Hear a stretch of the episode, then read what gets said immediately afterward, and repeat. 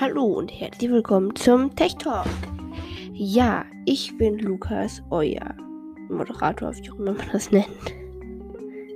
Ja, äh, willkommen zur ersten Folge. Heute geht es um Kühlschränke. Ja, moderne Kühlschränke ist ein gutes Thema zum Einsteigen. Und, äh, diese ähm, Kühlschränke gibt es, also, teilweise gibt es auch äh, Kühlschränke mit Display. Und ähm, diese Kühlschränke mit Display gibt es teilweise. Ja, ich gucke, ich gucke hier gerade mal, aber sie sind sehr teuer. Vorteil natürlich, man kann Sachen machen wie WhatsApp und und und. Es ist die Frage, wieso?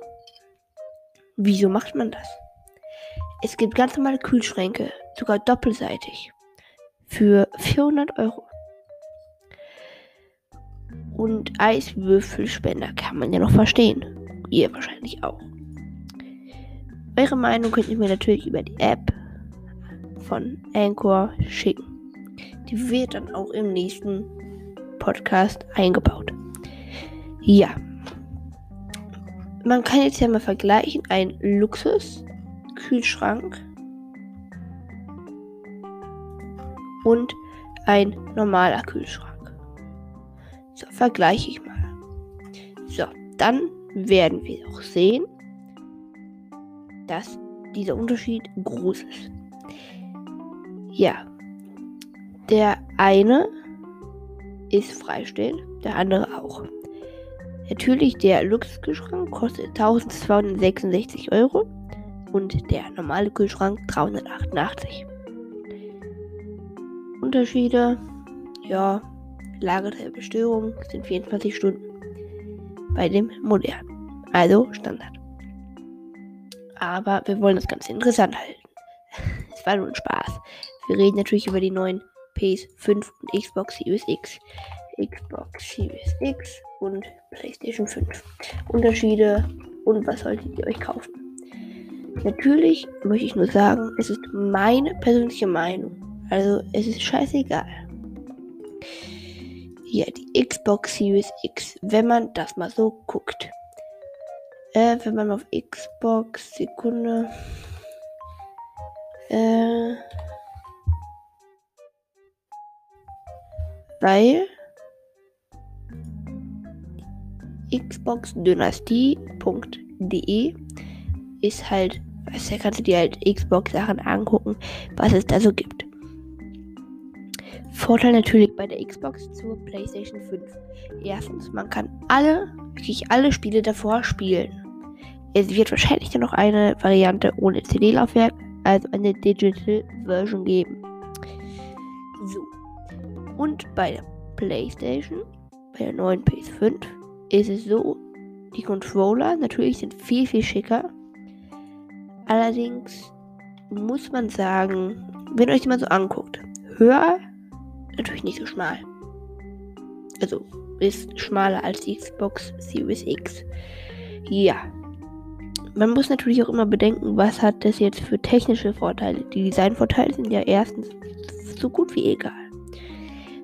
Also die Xbox Series X hat eine bessere äh, Grafikkarte, also ein besseres Grafikmodul. Dieses Grafikmodul ist stärker. Und da das stärker ist, würde ich sagen, da hat die Xbox gewonnen. Bei der PS5 gibt es Neuerungen, wie zum Beispiel, man kann PS4-Spiele drauf spielen. Das ist mega geil, weil früher war das so, PlayStation 3. Ja, hat man.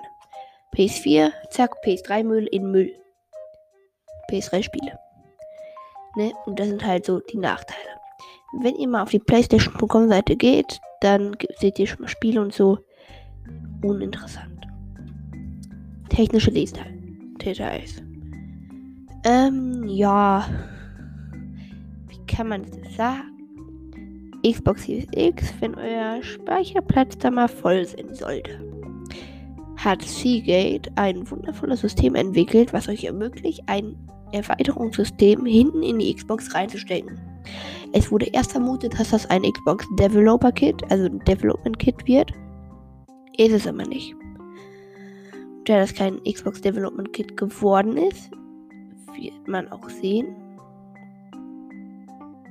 Wir haben mehr Speicherplatz frei als sowieso schon. Und das bedeutet viel.